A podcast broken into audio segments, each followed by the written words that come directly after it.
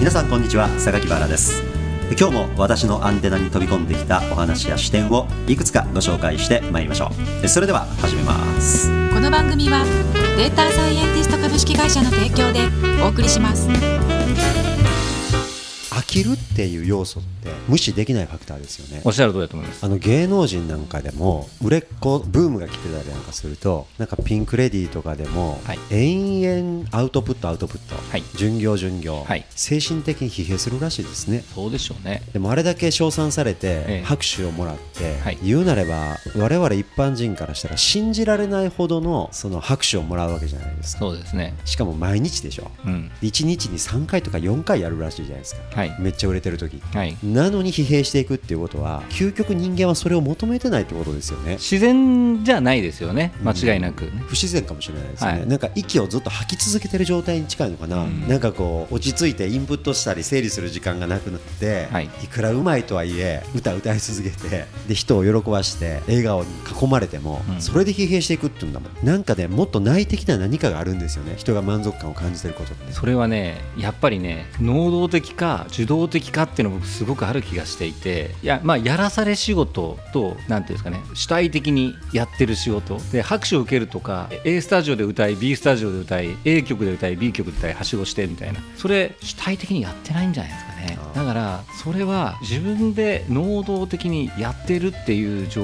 況かどうかっていうのは一つあるんじゃないかなってそれ確かあの歌う行為自体ははい。めっちゃ能動的じゃないですか、はい。しかもステージではめっちゃファンを沸かせるじゃないですか、はい。あれも観客側の僕らから見たらめっちゃ能動的にやってるように見えるじゃないですか。でも大前さんおっしゃるようにその受動的か能動的かにはいろんなレイヤーがあって一番大枠のところで能動的になれてないとそれは能動的じゃないってことなのかもしれいやないですよね。絶対そう思いますよ。だから僕あの子供の頃からビートルズが大好きなんで今でもなんかこのネットフリックスとかでビートルズのアンソロジーみたいなね、うん。見るじゃないですか。そうすると、まあ、ビートルズで結局イギリスでセンセーションを巻き起こしアメリカでセンセーションを巻き起こし日本だオーストラリアでライブワールドツアーをやってライブしまくりの前半からある時ピタッとやめてスタジオミュージシャンっていうかねレコーディングミュージシャンに変わっちゃうわけですね。うちに突然こもり始めた時期ありましたよね。あれってすなんかそうだったんですか？あれはねライブからライブそれこそね全米ツアーだったらニューヨーク行ってニュージャージー行ってなんとか行ってなんとか行ってって言ってそこで各会場で熱狂的な声援を受けるわけじゃないですか。でもあの頃って PA の技術も限られてるから大したこうやってイヤホンしながら音自分たちの演奏や周りのハーモニーの音聞きながらとか演奏してないわけですよ。聞こえないんですよそもそも。自分の歌も周りの楽器演奏も聞こえないんです。ファンもね聞いてないんですよ。もうキャー言うてあすごいですからね。だからねビートの連中の振り返りで誰も聞いてないと俺たちのライブ。ただキャーキャーキャーキャー言ってそこでただプロモーターとの約束あと多分ギャラも良かったんでしょう。それで回ってるだけ。でも本当に空港とホテルと会場だけ行き来して缶詰で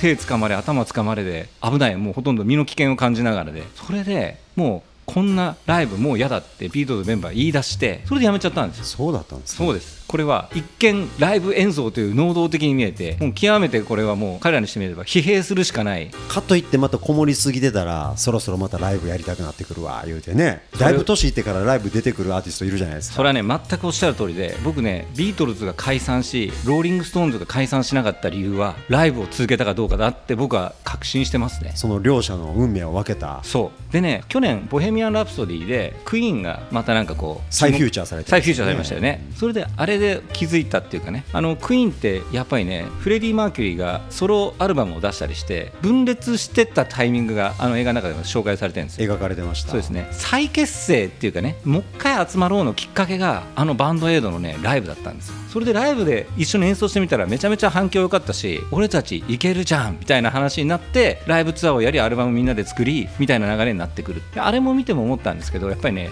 一緒にライブをやってるという一体感ってやっぱりロックバンドにとってはやっぱり絶対的に大事なんだろうなという気がしてビートルズはスタジオにこもってレコーディングをして不朽の名作をたくさん作ったけどバンドとしてはやっぱりライブをしなかった結果仲違いが始まって解散したんじゃないかなっていうのはクイーンやローリング・ストーンズを見て感じますね。なんかスケジューリングを考えるにあたって、はいこの人々に称賛されたり自分の名作を披露したりね自分の名作を作るということにかける時間だったり行くとこまで行ってしまったアーティストさんのその疲弊ぶりとそこからまた再復活していくドラマを見ますとねスケジューリングについていろいろ学ぶところがあるなって感じますね。うんそうですね。さっきその一緒にライブをする一体感って大前さんおっしゃってたんですけども、まあ、ビートルズもメンバーの中では一緒に創作活動をしていた。でもその先にお客さん監修っていう一体感があったのかなかったのかっていうふうに言うとどこまでをその一体感のそのチームとして捉えるかっていうのが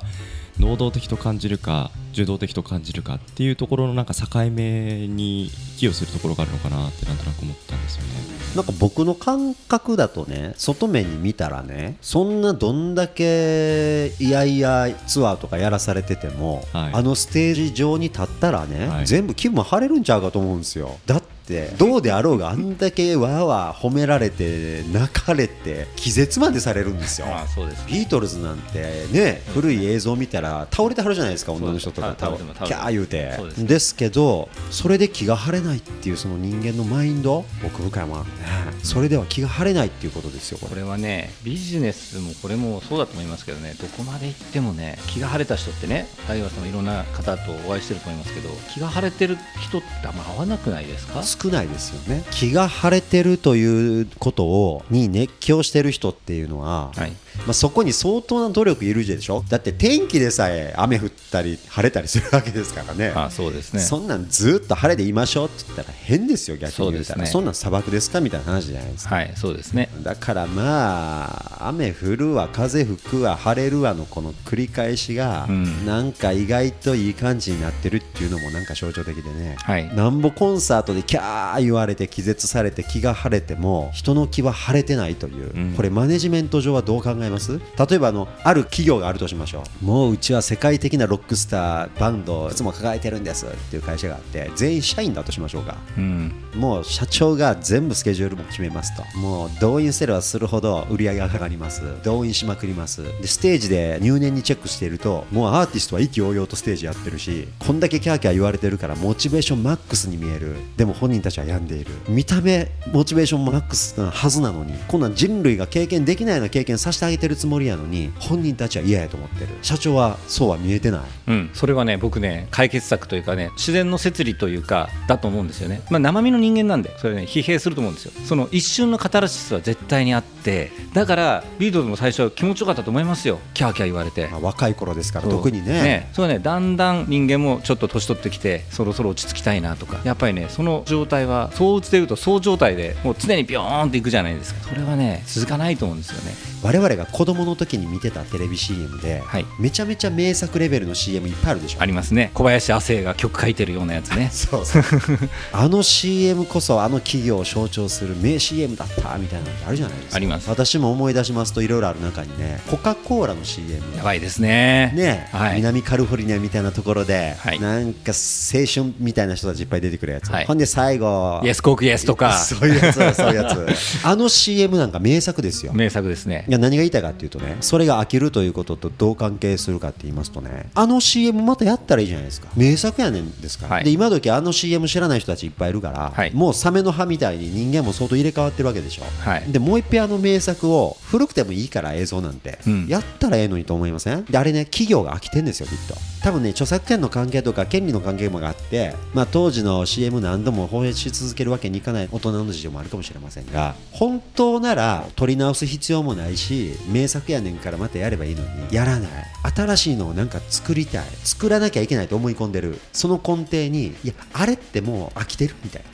あれってもう自分たちの古いイメージやんねみたいな、という秋から来る思い込みみたいなのが、はい。本来発動すればいい過去の資産も発動させないことになっちゃり、ええ。ちょっとそれがビッグアーティストのうつの問題とどう関係しそうかって言いますと、うん。彼らも自分たち本人が歌うのに飽きてきて、はい。何回もこれ歌わなあかんわみたいになってきてね。それはねあると思いますね。ほんでね、イチロー選手の話なんか聞いてると、飽きてないでしょ、ただただひたすらにボールが飛んでくる、ん。振る、数センチ、数ミリ単位で的確に当てることだけをやり続けてるじゃないですか、でね、なんか宮崎駿さんなんかも同じことをおっしゃってたんですけど、なんか近いことをおっしゃってたんですけどね、もう線書いてはくしゃくしゃに紙丸めて捨てるでしょ、あの人、あんなん1枚いくらで売れると思います？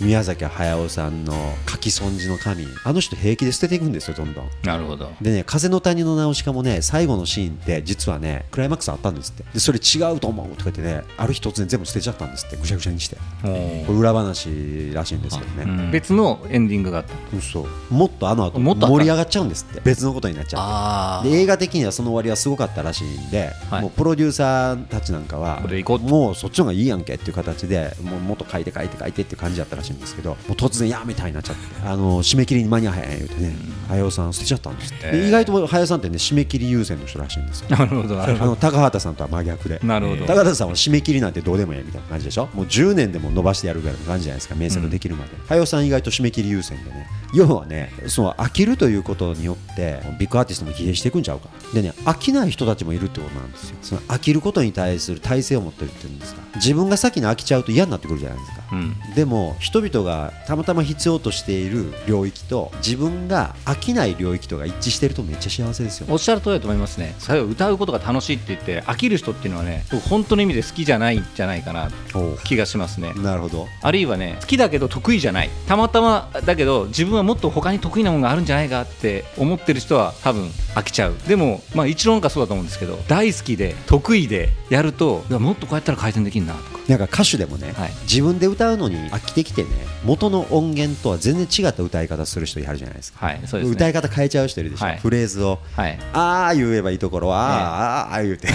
えらい。はい。あとこうリズムを外して歌われたりとかして、うんはい。まあそれはそれでかっこいいのかもしれませんけどどなたが言ってたのか忘れたんですけど加山雄三さんってね、ほとんど同じように歌い続けてるんですって。なるほど。昔で言うとレコードで録音した時とほぼ同じにずっと今でもライブで歌い続けるんですって。でヒット曲なんて毎回歌うわけじゃないですか、はい。毎回一緒なんですファンにとったらねそれがまたたまらないらしいですね。なるほど。変に変えられたらねどうやって乗っていいかわからんです。よまあいくつになっても若大将と。もうずっとあのまんま。あのまんま。もう30年前50年前にレコーディングしたまんま歌うんですよ、まんまはい。でもねその飽きずにそれをやり続ける人には異様な恐ろしさを感じますね。それは本当に僕は好きであってそういう適性があってあれじゃないですか。ファンもまたそれを求めてるというなんかこう全てがビューティフルなマリアージュが起きてる感じですよね。そこが一致してれば幸せですよね。そうですね。人々が必要欲しいぜひと思ってるところにたまたま自分が飽きない領域を持ってるみたいそうですね。なでそれを飽きずに何十年もね加山雄三さんみたいに50年もずっとやり続けられるみたいな。幸せなミュージシャンというか音楽家人生ですねそれは確かに。50年もねいけるってすごいですね。であの人ね画家としてもすごいらしいですよ今。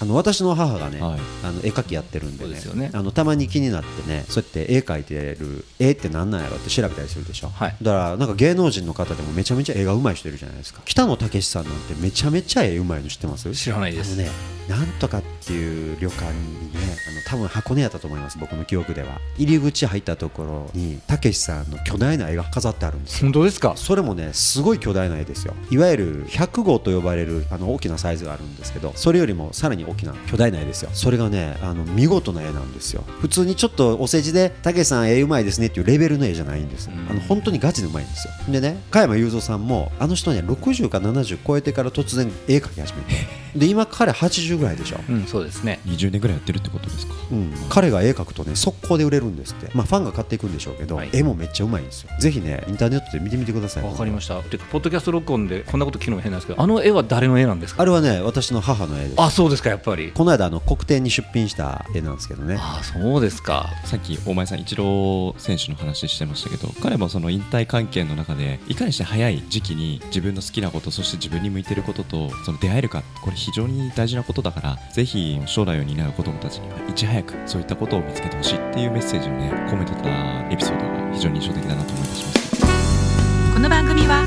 データサイエンティスト株式会社の提供でお送りしました。